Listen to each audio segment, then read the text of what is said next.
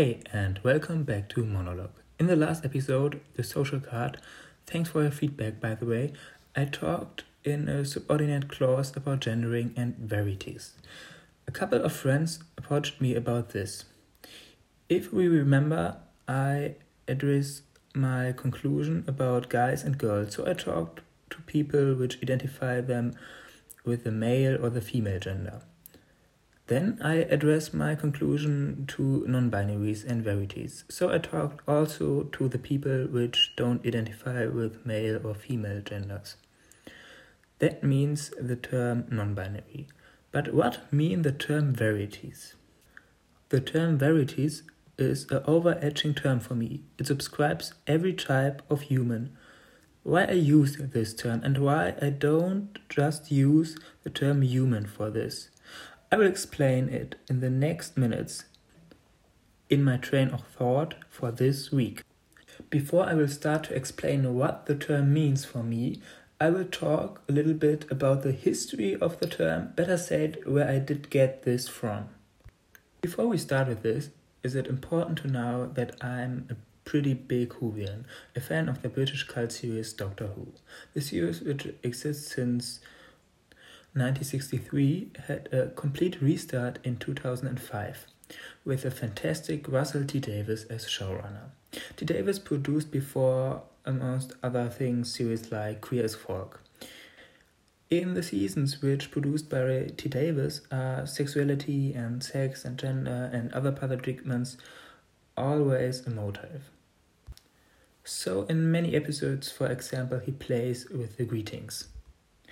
In the episode Midnight in series 4, for example, the doctor sits in uh, I don't know. I, I don't know exactly in what he sits. He sits, I think, in a bus, uh, and a stewardess greets the pas- passengers with the words, Ladies and gentlemen, and verities which differ from it, welcome on board.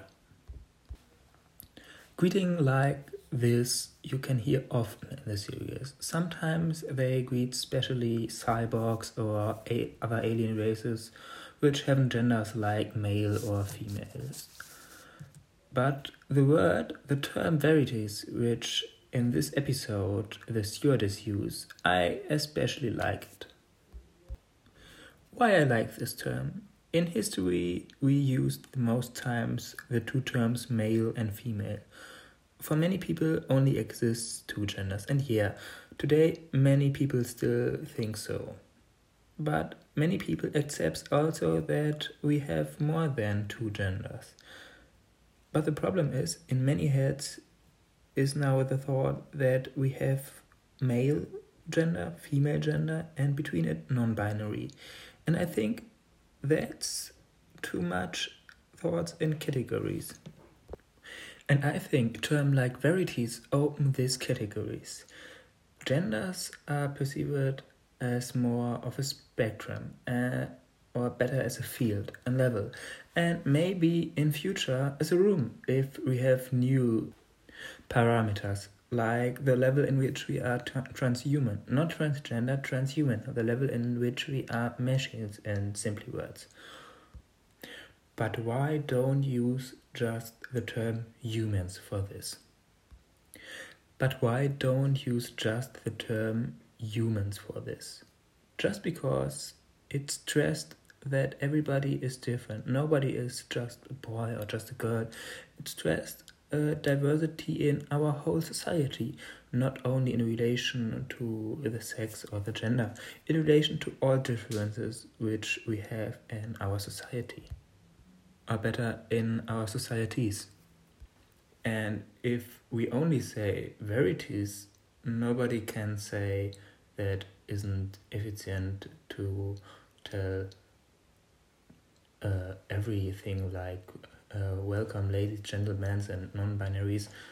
I think that term can help to overcome these old terms and these old societies that was only a little bleed about this topic. But if you do like it, I can add more episodes and, for example, break it down in an evolutionary way. It's a pretty big topic, the whole topic gendering and gender, and I think it's too big to speak about it in a podcast. But um, I think also that it is so important to speak about it, and yeah, it was uh, a topic for my heart to talk about it. And maybe you hear that my text today was a little bit less liquid like in the other episode.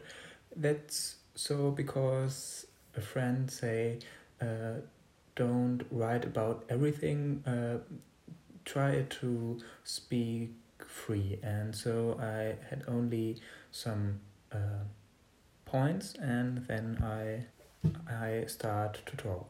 Yeah, and yeah, that's it for this episode. Uh, I hope you liked it. Um, and yeah, see you soon in the next episode of Monologue.